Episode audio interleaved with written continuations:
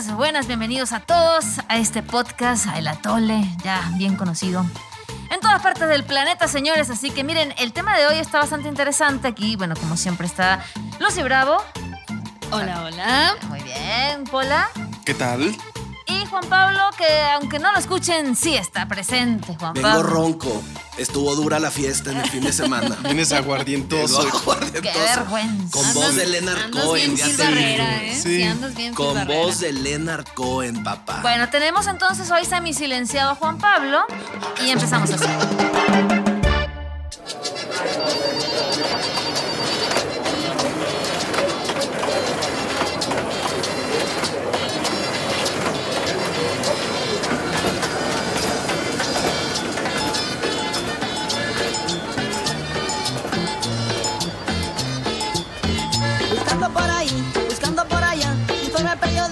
De realidad. Se escucha en todos lados, en donde quiera cazando la noticia y buscando la verdad. Ya no tarda en morirse, ¿eh? Yo creo que ya se va a morir. ¡Extra! ¡Extra! Veo que usted está embarazada. No, no estoy embarazada, es, es panza. ¡No se pierda la noticia! López Dóriga, me la pelo. Loret de Mora es un pendejo. ¿En serio? No lo ve nadie. Nadie. ¿ves? ¿Ya estamos al aire? Avísenme. ¡Extra! ¡Extra! Ahora sí, mis atolinos, saquen todos sus periódicos, préndanle a las noticias, conéctense al Twitter o háblenle a la vecina chismosa, porque la nota de hoy es que los periodistas de México y del mundo le están pasando regacho. ¿Qué digo regacho? De la meritita ching. Porque seguro que ya lo saben, pero año con año nos enteramos que la libertad de expresión y la libertad de prensa están cada vez más amenazadas. Hay un proceso de revisión de estos mecanismos para la protección de periodistas. Por un lado, tenemos a los gobiernos que nomás no permiten una prensa libre. Quienes amamos los valores republicanos, amamos la libertad de expresión. Hágame el refavor, cabrón. Porque en el ámbito de una república hay que alentar a expresarse, expresarse lo más posible. Por otro lado, tenemos al crimen y otros malosos de plano matando periodistas a diestra y siniestra. Y para acabarla de fregar, luego tienes a las buenas conciencias y a las redes sociales censurando a la banda por decir cualquier cosa. Generación de cristal les dicen. Estas nuevas generaciones por todo se ofenden. Entonces usted no se ofenda si yo digo nosotros. O sea que para donde uno voltee, la situación de la libre prensa va de mal en peor, mi raza. ¿Alguien quiere pensar en los niños, por favor? Uy, uy, uy, ay, ay, ay. Pero no se me autocensuren mis atolinos. Y antes de que se queden mudos, mejor vámonos con los analistas del atole, que hoy unen fuerzas con el Clark Kent, la Louis Lane y el Peter Parker para derrotar a los enemigos, a esos enemigos de la prensa. Si tenemos a Julia Roberts en tanga, ¿no podemos tener una foto de este loco? Prensa y vida, mi raza. Ay, muchachos, yo no sé si entrarle a esto con el ánimo del raspacanilla ese del principio. ¿De qué? Raspacanilla. Ah, Oh. Eso se llama un, güiro. No, bueno, por allá se llama raspacanilla. Eso se llama raspacanilla. Hombre. Pues arrancamos bien. O, o ponernos serio por, el, por todo lo que amerita esto, ¿no? Eh, Yo digo raspacanilla. raspacanilla. Sí, sí, De- sí. Pero ¿cómo? O sea, ¿cómo le buscamos el raspacanilla a esto? Esa es la pregunta de los Esa es la pregunta de los 100, 64 porque- mil dólares o pesos o bolívares soberanos. No, dejémoslo en dólares. ¿Qué tales? ¿En qué? Lempiras. no, vamos a dejarlo en dólares para, para que se ponga interesante. Es, es que hay Yo- muchas. Voy a intentar hablar y luego ya me voy a callar porque sí me duele mi garganta, la verdad. Estoy malito. Pero yo creo que hay muchos aristas para, y lo, lo, lo escuchamos ahorita en el full track, de poderle entrar. Primero, los gobiernos que de alguna manera censuran, persiguen, reprimen a los medios de comunicación y a los periodistas. Y nuestro presidente, pues está, es parte de ese club hasta cierto punto por todas las pues, todos los embates que desde la tribuna, desde las mañaneras, pues le avienta pues, a los periodistas, en fin, ya, ya lo conocemos, ¿no? Que si fifís, conservadores, mentirosos, mafiosos, neoliberales y todo eso. Pero luego también está, por ejemplo, en México, la ley Mordaza, que nos las quieren poner otra vez a los medios de comunicación. Está también la periodista ¿Cómo se, se me fue ahorita su nombre? Lourdes Maldonado. Lourdes Maldonado, que acaba de morir.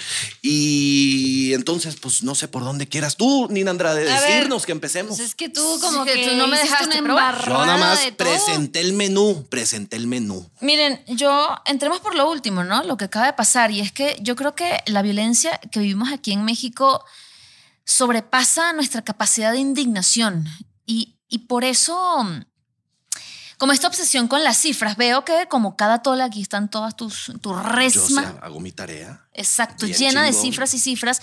Y es que no hay otra forma de explicarlo, no hay otra forma de, de- de- de explicar la tragedia en la que estamos sumergidos, porque no, bueno, la violencia, ya lo decías, sí, hoy vamos a hablar de los periodistas, pero esto es una cosa de todos los días en este país.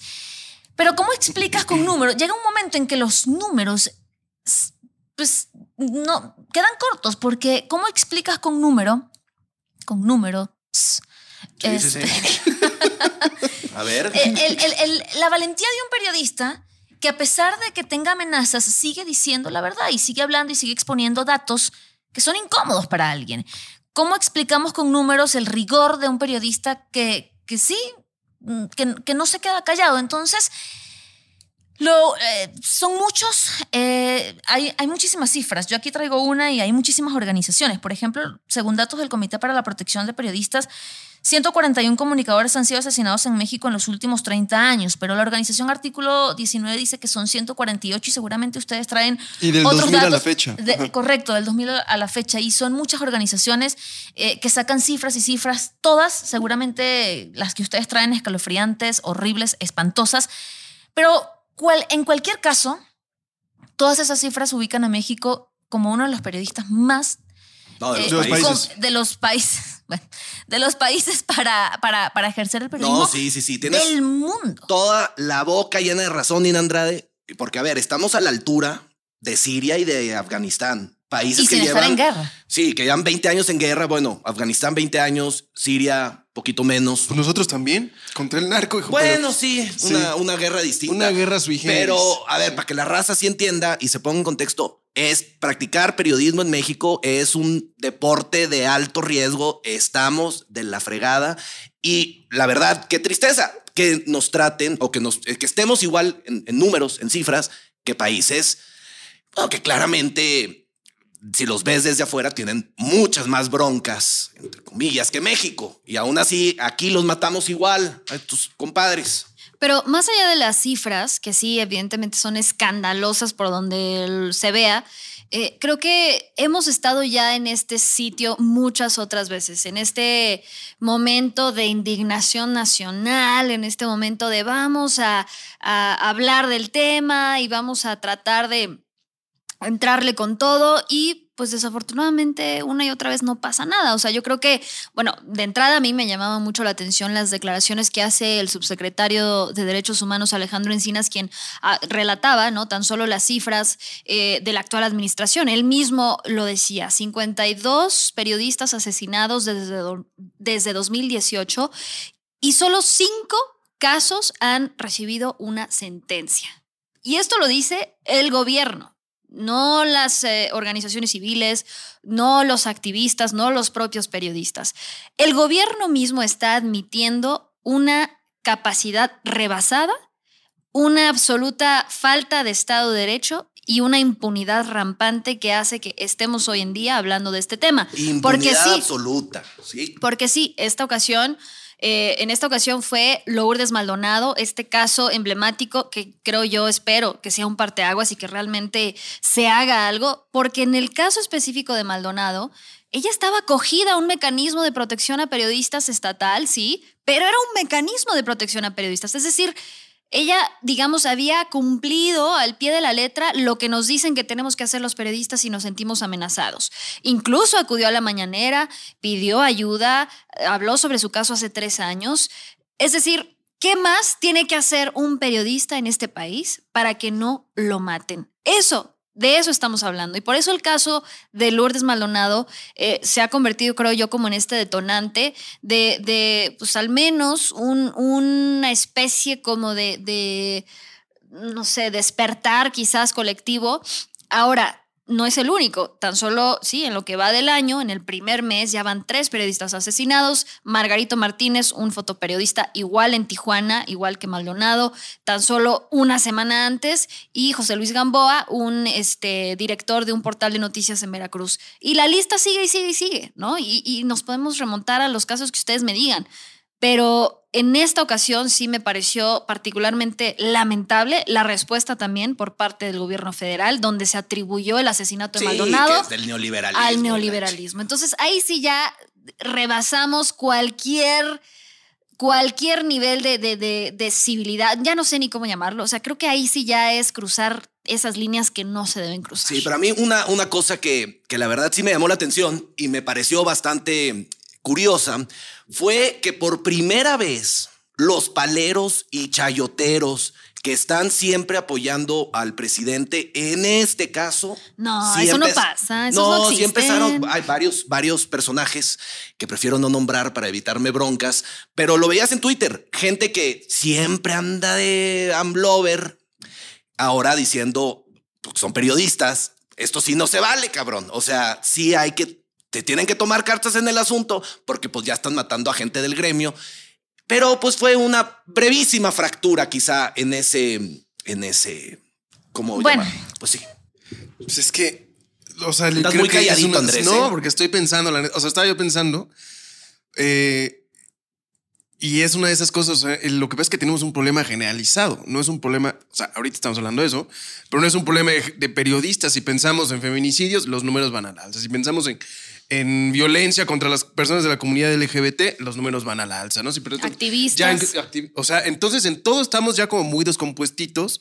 Obviamente el tema del periodismo ahorita es el que nos ocupa, pero es una descomposición general que sería muy extraño que si el país está por todos lados en- de la fregada, que el tema del periodismo estuviera muy bien. Ahora, sí Ah, claro. hay, ¿no? Entonces, como, claro, no es justificación, pero sí es cierto que es una descomposición de tiempo atrás. O Pero a ver, lo que sí está chido también es que este tipo de crímenes, el, el homicidio de Lourdes, volvió a traer a, a- pues, a- al centro del, de ahí de los reflectores que la violencia está de la chingada, porque pues, al día que son 30, 60, ya ni sabemos, pero Sí. tiene que ser un feminicidio o No, un asesinato de sí es- periodistas para que otra vez digamos, oye, como que sí nos estamos No, matando un chingo en este país. Esto sí es especialmente preocupante.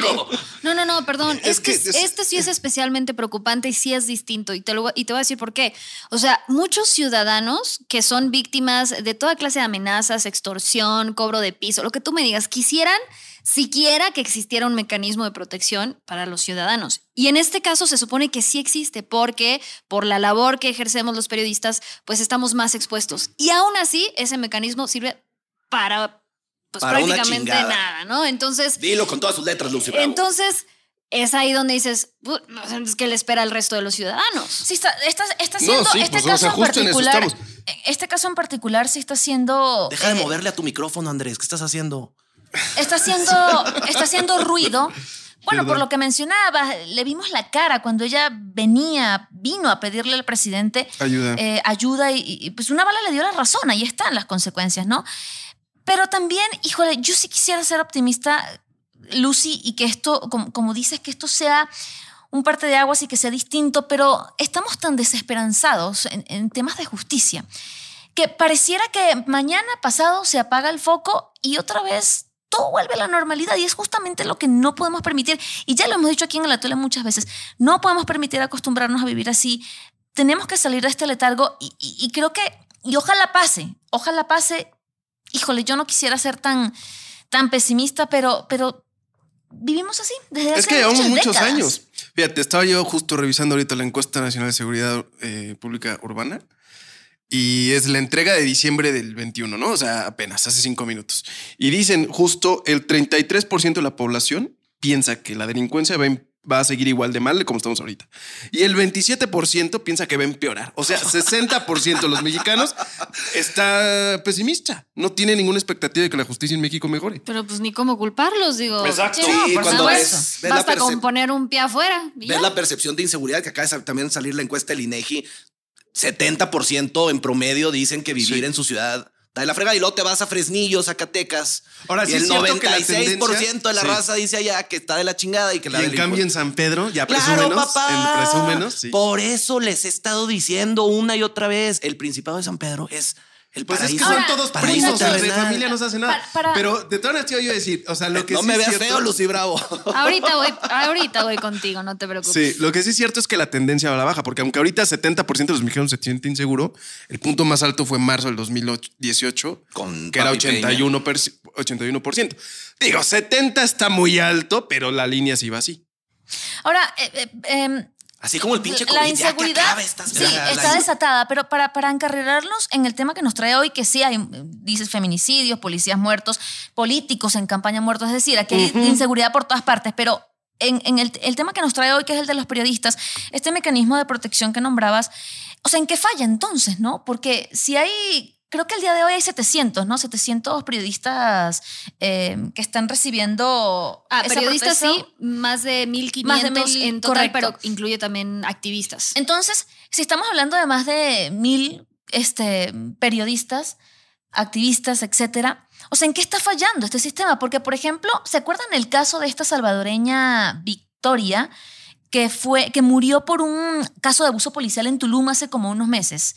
Bueno, Ah, sí, sí, sí. Eh, que, le, que- le tipo la George, George Floyd, Floyd, ¿no? exacto. Sí, claro. Entonces, Ah. esta, esta migrante salvadoreña, bueno, resulta que quien, el primero que divulga las imágenes es un periodista que, que estaba allí, graba, él se llama Francisco, y a partir de, de ese episodio, unos días después consigue su casa completamente destrozada, le, ro- le robaron todo su material digital, es reportero, y a partir de ese hecho, él se inscribe en este mecanismo de protección. Nueve meses después, le dieron respuesta. En esos nueve meses, ¿qué tantas cosas pueden pasar? Entonces, creo que sí ese mecanismo que me parece fenomenal, pues está fallando. Algo, algo pasa, porque Creo que no, no todo- solamente se necesitan recursos económicos, se necesitan pues, chalecos antibalas, se necesitan... Se, se- se necesita que lo tomen blindado en serio. Y sobre todo, investigación, ¿no? Exacto. Es que ahí yo entiendo que también, como en todo, es un- hay una diferencia muy grande, por ejemplo, entre las metrópolis y los estados, porque también los estados le entran. Entonces, por ejemplo, en el caso de esta chavita, creo que era, pues iban a darse rondines a su casa en las noches y cosas así. Cha- se llama Lourdes Maldonado. Sí, no, no, es una chavita. Bueno, Es una colega periodista, Lourdes. perdón, Maldonado. perdón, no discúlpate, es. sí, discúlpate discul- bien, Pola.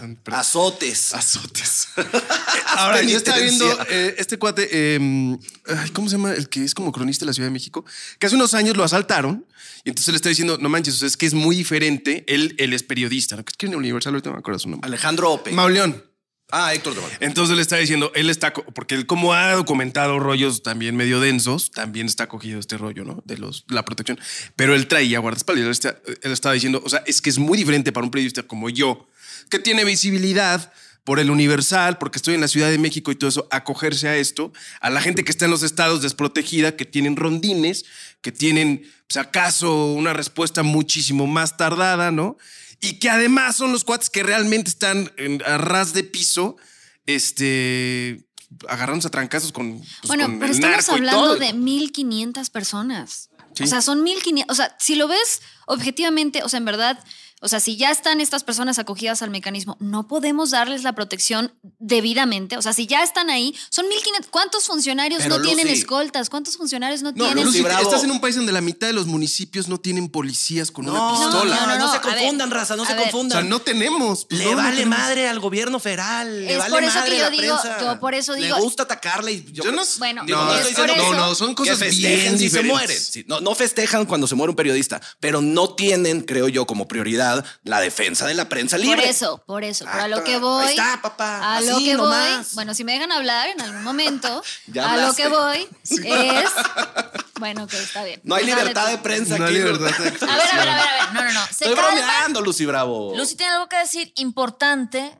Este. No, pero es que es más importante echar relajo y jijiji, jajaja. Y la verdad a mí este tema no me da nada de risa. Y no me parece que se estén, pues, ¿no? Este, eh, echando el chistorete con este tipo de situaciones, porque en verdad es gravísimo. Estamos hablando de las vidas de las personas, víctimas reales, familias, que si están escuchando esto, perdón, se van a ofender muchísimo. Entonces sí, está bien, puedes hacer los chistes que quieras, Juan Pablo, pero la verdad este no es un tema para estarse riendo, creo yo. Ahora, la otra situación que creo también está relacionada directamente con con este tema es justo lo que mencionabas tú, Andreina, que tiene que ver con esta pues capacidad que hemos perdido, sí, de indignarnos, porque ya estamos, sí, acostumbrados a la violencia.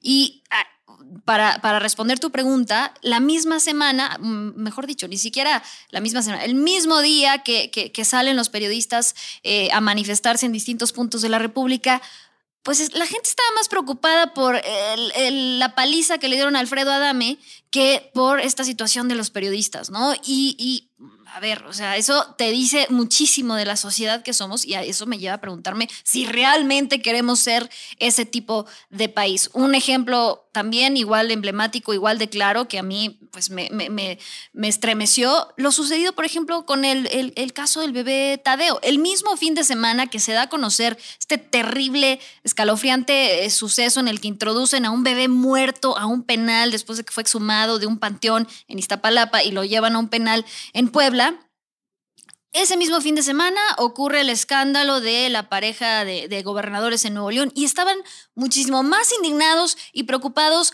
por el tema de, esta, de, Mariana Rodríguez que adoptó a un bebé de fin de semana y claro que es un caso también que merece eh, toda la atención, pero el bebé muerto en un penal, etcétera, no figuraba. O sea, eso nos habla también muchísimo de lo que está pasando con nuestra sociedad. Y eh, creo que también ahí vale y, cabe un poco quizás de autocrítica hacia los medios de comunicación, porque algo claramente no estamos haciendo bien cuando no logramos justo pues darle el peso que tienen, eh, ¿no? Este tipo de noticias eh, por justo darle mejor lugar a, pues al escándalo y a, ¿no? y Alfredo Adame. O sea, háganme el favor. Bueno, porque también los medios de comunicación a nivel global han estado cayendo en credibilidad. Digo, eso se explicará por muchas, muchas maneras, pero digo, nosotros porque somos parte del gremio, eh, digamos que ponemos a este tema como prioridad, pero yo no sé si la sociedad, y lo pongo así nada más, la sociedad mexicana, pues como bien dices tú, Lucy, si le importe o lo, lo, ponga en la cima de sus prioridades, cuando a lo mejor el, pues lo que pasa es que Adama o la neta es que este también la, neta es que también hay un desgaste, o sea, ese rollito de tener tantos muertos y luego y antes había imágenes peores y, historias peores. Lo llevamos desde el 2006, o sea, llega un momento en que y yo no los culpo, no estoy no sé si está bien o no, pero yo sí digo, sí también entiendo que la gente ya no quiere ver eso y, más en estas, y más en si sale la nota de, un bebé en una prisión, dices, puta, esto es que ya he visto de estos, que si bebés quemados en una guardería, que si bebés robados, que si la enfermera se lo robó y se muere una periodista, puta, es que ya he visto muertes esto, todo, llevamos 20 años con muertes, muertes, muertes, muertes, muertes, muertes. Llega un momento que ya la gente, la neta, y yo lo entiendo, porque yo tampoco de pronto digo, es que ya no quiero estar viendo esto. Ahora, ¿Eso qué dice? ¿Que estamos mal como sociedad? Sí, por supuesto, pero no porque no lo queramos ver, sino porque está pasando. O sea, ya lo de menos es que la gente lo quiera ver o no, sino que realmente no estamos logrando resolver el asunto. Y ahí sí yo sí diría, yo no creo que es porque el gobierno no quiere, es que no puede, que son cosas muy diferentes. Y no puedes por mil razones. O sea, estaba ya aventándome una entrevista sobre el tema del tráfico de armas. No hay manera. No hay manera. O sea, ¿Y con qué matan a los periodistas? Pues con, con armas traficadas. Entonces dices, o sea, tienes un Estado que francamente pues, en algunas cosas se ve muy rebasado. Este es uno de esos. No creo que es porque al gobierno no le importe, sino simplemente no puedes. Las, las policías estatales, o sea, ¿cómo van a proteger a los periodistas si tienen menos de 60 mil efectivos? No, pero a ver, yo lo que estaba diciendo es que el gobierno tampoco tiene dentro de sus prioridades, de sus altas prioridades, la defensa de la prensa libre, la libertad de expresión y demás, a nivel general. Digo, porque hemos visto ataques sistemáticos a la prensa durante varios años. Pero una cosa es que él salga en la mañanera y diga, ah, es que los fifís, y otra cosa es que digan, ah, vayan y mátenlos y que nadie diga, no, no, no, yo, por eso apunté que no festejan cuando pasa un evento de estos. No, o sea, no es como que se alegra el presidente o sus secretarios. Simplemente, pues así como Donald Trump, ustedes lo recordarán muy bien, acá el, el padrino de Nina Andrade todos los días era fake media, fake news y no sé qué. Y eso también pues, genera un desprecio generalizado de la misma sociedad hacia la labor de los periodistas, que pues está de la chingada. Ahorita te estaba yo. Mira, ni, pu- el go- ni, perdón. Nada más le iba a decir rápido, es que ahorita le estaba yo comentando hace rato Juan Pablo que hizo una encuesta a los de, los de Reporteros Sin Fronteras. O sea, en 28 países se encuestan y el 60% de la gente cree que los periodistas deliberadamente los está engañando. O sea, la credibilidad del periodismo está también en picada. Pues sí, es que las palabras tienen peso. Sí. Y claro, ataques sistemáticos, eh, perdón, Nina, desde el púlpito de un funcionario público, claro que tienen consecuencias. Por supuesto. Sí, y, y si, y si hablamos de quiénes son los agresores, a ver, ¿quiénes son los agresores de los periodistas? Funcionarios públicos. Y no lo digo yo, es una, es un- una investigación que hizo artículo 19. Y en el 2020, de las 692 agresiones documentadas a periodistas, 343 venían de funcionarios O públicos. sea, la mitad más o menos. Sí, la mitad más o menos. 188 de presidentes municipales, regidores, diputados, 144 policías y 11 de militares de distintos cuerpos. Entonces, pues ahí Órale. está. Entonces, está justamente ahí están los agresores de los periodistas. Obviamente en, México vivimos en, vivimos en un país en donde la otra mitad seguramente vendrá del, del crimen organizado, pero ahí están los funcionarios, esos son, porque los a esta gente, los funcionarios no le gustan los datos que dan los periodistas, a esta gente no le gusta la verdad, a esta gente no le gusta que los periodistas mantengan informada a la sociedad Que sobre los la corrupción, sobre la justicia, etcétera, etcétera, Que los etcétera. obliguen a rendir cuentas. Entonces- que los cuestionen. Exacto. Entonces, justamente por eso, y volviendo a retomar el, el tema este de, la protección, eh, em, esta, esta organización ponía sobre la mesa la necesidad de que el reportero decida de quién, quién es que te va a dar la protección, porque si a ti, te- si tu amenaza viene desde el ámbito mm, estatal, pues no, la Claro, no protección no, puede sentido. venir de ahí, sino tiene que venir protección federal o viceversa. Entonces, sí es un tema muy... Coincido con, con todos, o sea, es un tema que, que, que- es, es gravísimo, que viene desde hace décadas y que no sabemos qué va a pasar, porque vivimos en un país donde no, la realidad no encaja con lo que dice el presidente de que es un país en el que ya no existe la corrupción. Entonces, pues así seguiremos. Yo, a mí me encantaría ser un poco más optimista, pero pues no le veo por dónde. Y, y- y la verdad es que, o sea, sí, sí me llama la atención todo esto que, que mencionaban y ahorita que Juan Pablo hablaba de, hablaba de las prioridades, pues yo creo que sí tendría que ser prioridad por el simple y sencillo hecho de que, a ver, o sea, por la simple vergüenza internacional que Sí, representan claro. estas cifras, ya tendría que ser motivo suficiente para decir, no, a ver, no, no sé qué tengamos que hacer, pero mínimo los que están, o sea, los que estén acogidos al mecanismo de protección, que realmente estén protegidos, mínimo ellos. Ya los demás, bueno, no, ahí sí, como, como quien dice, pues no hay manera quizás de prevenirlo al 100%. Pero los que ya están ahí, dices, o sea, en verdad. Y claro, o sea, como tú dices, sí tendría que ser una prioridad del gobierno federal, porque si le apostamos a los recursos locales, evidentemente no hay, no hay recurso que, que alcance, ¿no? Entonces, y yo creo que sí lo hay. De que hay recurso, hay recurso. Si fuera prioridad, evidentemente. Lo cual nos habla de que no lo es. Entonces, eh, yo sí creo que mm, hay mucho que, que también nos falta por hacer, sobre todo sí como gremio, me llamaba la atención, este, bueno, sí, lo de las eh, manifestaciones, pero ¿cuántas no hemos visto así? ¿Cuántas, no? ¿Cuántos hashtags? ¿Cuántos, este, eh, eh, memoriales y, y lo que ustedes digan? Y, y realmente nada, creo que sí nos falta también una capacidad de organización diferente, incluso en la, en la marcha en la capital, pues escuchaba en algún momento a, a la viuda de Javier Valdés, ¿no? Hablar de, de, pues, este dolor indescriptible que, que ha vivido y pues yo recuerdo que justo con este terrible asesinato de, Javier Valdés, pues todo el mundo decía, no, a ver, es que ya esto, esto tiene que cambiar y ya no, puede, no pueden seguir este, pasando este tipo de cosas porque también fue algo muy, muy mediático eh, este caso y realmente no. Entonces, híjole, creo que hay muchísima tarea pendiente, pero también hay mucho que nosotros como comunicadores podemos hacer para presionar. Y ojo, para la gente que nos está escuchando, no es que no nos importen las demás muertes. Es Sí, decir, es que yo eso iba a la, decir. la muerte de un periodista importa tanto como la de cualquier Exacto. ciudadano común y corriente. Lo que pasa es que cuando, cuando, cuando sucede con un periodista, la, la gente necesita entender que también es un ataque directo a la sociedad, porque estamos hablando ya ahí de censura. Y la gente necesita estar informada, porque si no, entonces, ¿cómo, ¿cómo sabes lo que realmente está sucediendo? Sí, pero yo O sea- sí, o sea, por ejemplo, yo ahí sí la pensaba, porque digo, a ver, eh, es, es como eh, meterse en camisa de once varas, pero yo no podría decir que una vida vale más que otras porque una es periodista u otra. O sea, ahí sí dices, híjole, perdón, pero no. Lourdes, qué desafortunado su caso, pero como, como persona, más allá de que sea periodista y qué desafortunado su caso para su familia. Pero es lo mismo No, con los más de cosas. 100 mil Es personas. grave porque es persona, Claro, claro, que sí, pero es grave también porque sea periodista. O sea, pero ahí yo te diría, o sea, pero por ahí ella, como periodista tienes una visibilidad, ¿no?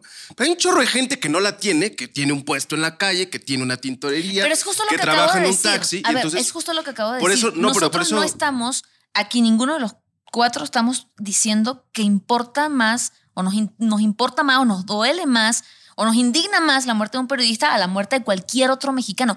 Todas las muertes en este país nos duelen. A ver, lo que sucede en este caso es el tema de la autocensura, es el tema de que la gente, pues, eh, un periodista deja de hablar o deja de decir algo simplemente porque tiene miedo a que lo maten. Sí, tiene repercusión doble. O sea, es una tragedia por sí mismo y es una tragedia porque genera pues este tipo de, de ¿cómo llamarlo? Efectos donde si el periodismo muere en México, bueno, en cualquier país del mundo, ¿no? Dejas descubierto sectores muy importantes como es la rendición de cuentas, informar a la sociedad de cualquier cosa que se te ocurra. Eh, y la muerte de un periodista sí tiene, como bien dice Nina Andrade, esta cuestión donde afectas a todo el gremio, porque entonces la gente va a decir, ¿para qué fregados voy, investigo al presidente municipal, le sepa su madre dónde Veracruz o lo que sea, si me van a matar? ¿O para qué fregados informo a la sociedad de que el narco está muy cabrón y que están matando, si me van a fusilar? Entonces, el efecto es doble. Cuando muchas Yo veces, argumentaría. cuando muchas veces justo la ciudadanía recurre al periodismo para hacer la denuncia porque no confía en las autoridades, porque no confía en las instituciones, porque le da miedo acudir precisamente a, un ministerio público y entonces recurren al periodismo. Sí, claro que sí, tiene un peso pues distinto. Eso es lo único que voy a, a agregar. Evidentemente, toda la violencia que estamos viviendo en este país es dolorosísima y, y es horrenda. O sea, no, no hay otra manera de describirlo, pero ¿qué pasaría si un día eh, nos despertamos, abrimos un portal y está vacío, está en blanco? O las estaciones de radio igual, eh, eh, sin, sin, sin transmisiones o los canales de televisión. O sea, sí, sí, de alguna forma, eh, esta profesión, pues, o sea, tiene repercusiones que van mucho más allá de, de, de solo pues estas estadísticas a las que se suman. Sí, claro, estas muertes se suman a las estadísticas de la violencia. Y, y es, y lo dices bien, es, Qué bonito es- lunes. tiene, tiene un, un peso distinto, pero no más importante. Eso es lo que vamos, Pola, para que no te. Hay que intentar llegar a las dosis No, de atole yo- con sí. alguna nota de optimismo, porque no podemos dejar hacia la raza que está escuchando el atole. No, la raza tiene que saber justo eso, No, no, lo no, que está sí, pasando. sí, sí. Pero miren, em, ¿Sabes justamente. cuál es? Ah, perdón, perdón. No, no, no. Nada más, o sea, lo que decías. No, imagínate tú que las- la gente se quede solo con el discurso de la autoridad. Pues O sea, vamos, requete bien. imagínate, o sea, imagínate que no haya alguien que diga, ah, ok, pero a ver, vamos a investigar esa cifra, vamos a ver de dónde viene, por qué. Sería una cosa, vivimos en un país cre- creyendo que las cosas están maravillosas porque no hay un político que diga algo malo de su gestión. Entonces, justamente Corea del Norte. para eso están, Luisito. para eso están los periodistas, para que la gente sepa exactamente la realidad de lo que está pasando. Porque imagínate que nos quedemos con el discurso del, con el discurso oficial, pues todo No, sería y, no, y maravilloso. no te tienes que, que ir lejos, ¿no? O sea, ejemplos en América Latina hay, bueno, para aventar para arriba. O sea, veamos tan solo lo ocurrido, no sé, en Cuba hace unos meses, eh, las este, protestas sociales, o sea, que ves a gente, eh, a personas encarceladas solo por levantar la voz y decir que algo no, o sea, con- no están de acuerdo con algo y sentenciadas de por vida, o sea, 30 años de prisión por participar. O sea, claro que, eh, o sea, no, hay ejemplos, ¿no? Muchísimos para, eh, de alguna manera... Muchísimos. Tú, tú que mencionabas al, al principio la ley Mordaza, el día que en Venezuela se aplicó la ley Mordaza, al día siguiente desapareció el periodismo. Claro, Los eh, medios de yo creo Son comunicación. que- ataques de todos lados. Igual y briféanos, porque yo no, yo no sé si la gente sepa qué es eso de la ley. Bueno, la ley Mordaza, hacía muy grandes rasgos, En es tres unos segundos. lineamientos para proteger a la audiencia. Hazme el re cabrón favor. Porque dicen, la Suprema Corte en este caso dice que la audiencia, la audiencia de México, necesita ser guiada y necesita ser protegida. Y entonces quiere obligar a todos los medios de comunicación, bueno, eh, audiovisuales, radio y televisión, a que tengan que diferenciar de manera explícita cuando una cosa es información y otra cosa es opinión, lo cual hace el trabajo completamente absurdo. O sea, no puedes tú estar diciendo, y lo que voy a decir a continuación es una opinión, y esto es un apunte informativo que tiene. Entonces, un día es debería, una- vean, como si la gente no supiera. O sea, la gente es inteligente y puedes diferenciar. Y dice, ese güey está opinando, me está dando su versión de los hechos. Claro. o sea, no solamente de, de, de- de- o sea, el- el- la introducción al programa dura una eternidad, porque ¿Por tienes qué? exactamente ¿Por que especificar y decir sí, no, y esto de qué contenido va y contenido, y además lo clasifican en A, B, C y D, y entonces la D no lo pueden ver los niños sino en compañía, o sea, es una cosa, y todo eso te lo van contando, y dices, Ay, pinche Latinoamérica. tío. En fin. Bueno, Exacto, eh, pero no, bueno. no, pero a ver, a ver, bajo esta misma ley, entonces tendría que el propio presidente acogerse a ella Ah, en sus transmisiones, ¿Por qué lo en que sus conferencias de prensa, matu- de prensa Claro. matutina. Entonces él tendría que decir, esto, Esto es es información. propaganda, esto es y información. Esto es propaganda. Ojalá te escuchara alguien como Nicolás Maduro, por ejemplo. Pero bueno, eso, ellos no Claro que entienden. de escucha la tole, Nicolás Maduro, ¿qué me estás hablando? Por supuesto, ya nos ha retuiteado. Miren, ¿qué les parece si vamos a las dosis antes de que esto suba un nivel de tensión? Me parece muy bien. Pero yo estoy malito de la garganta, quiero ir al final. Entonces, tú, Intenten ser Andrés optimistas, Pola. por favor. Andrés Pola. No, pues pues, optimismo. Bueno, pues. No, pero ¿por qué tengo que ser optimista? No, No, no, no, tú haz lo que quieras. si quieres, pero no. que quieras. No, pues qué triste el caso, la verdad. Espero que. Yo no sé si esto vaya a ser un parteaguas o no, pero es un caso más de la descomposición en la que vivimos. Entonces, pues, la verdad es que no. Optimismo no. Este, lo lamento mucho.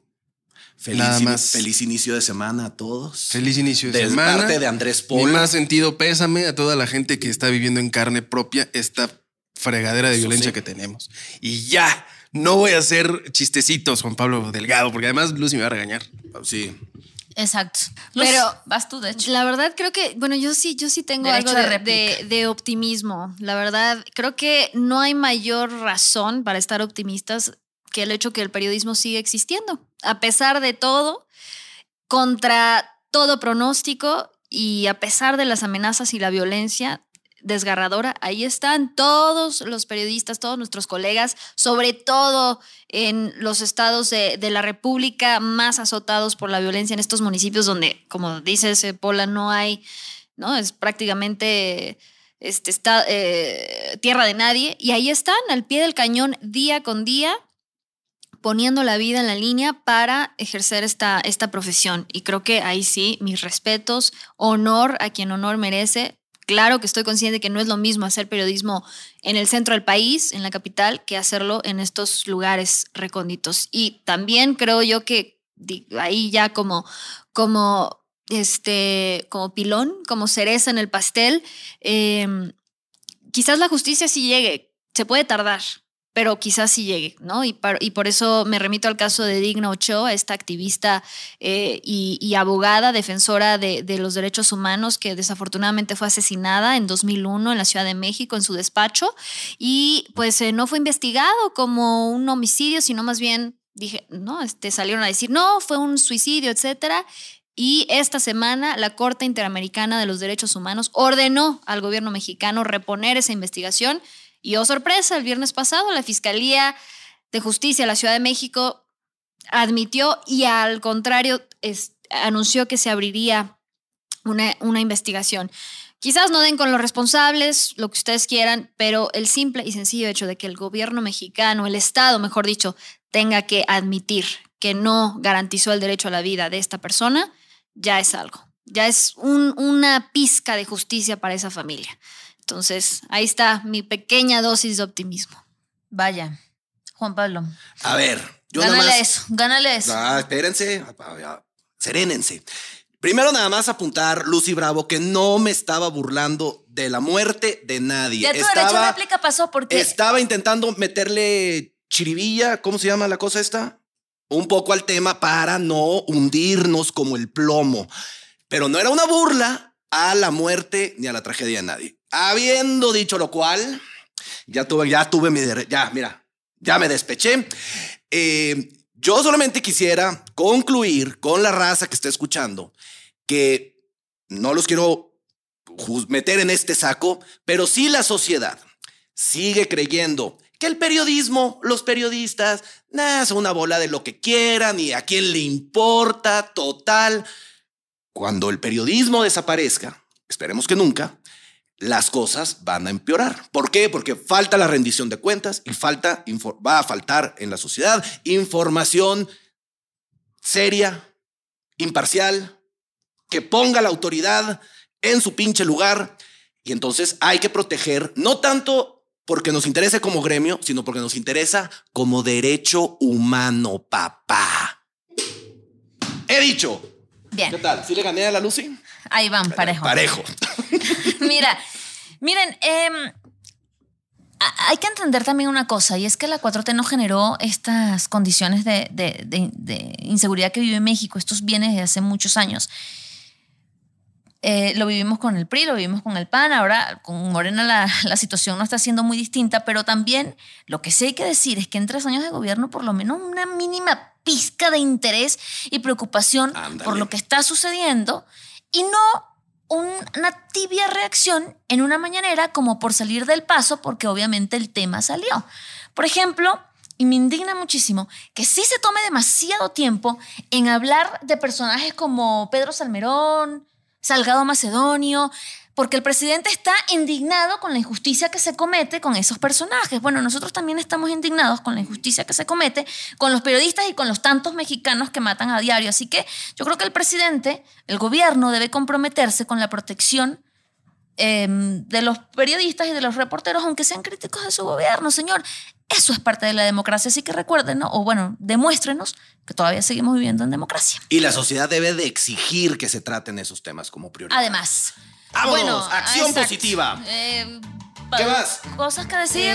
Los anuncios parroquiales. Híjole, no ¿Te está siguió alguna celebridad esta semana, Lucy Bravo? No, ya después de Missy Elliott ya. Flash- nada, no, flash no, in the pan. Nada lo puede superar. Pero bueno, está muy bien. Nada lo puede superar. Eh, estamos en todas las redes sociales, raza. El Atole Podcast, Twitter, Facebook, TikTok.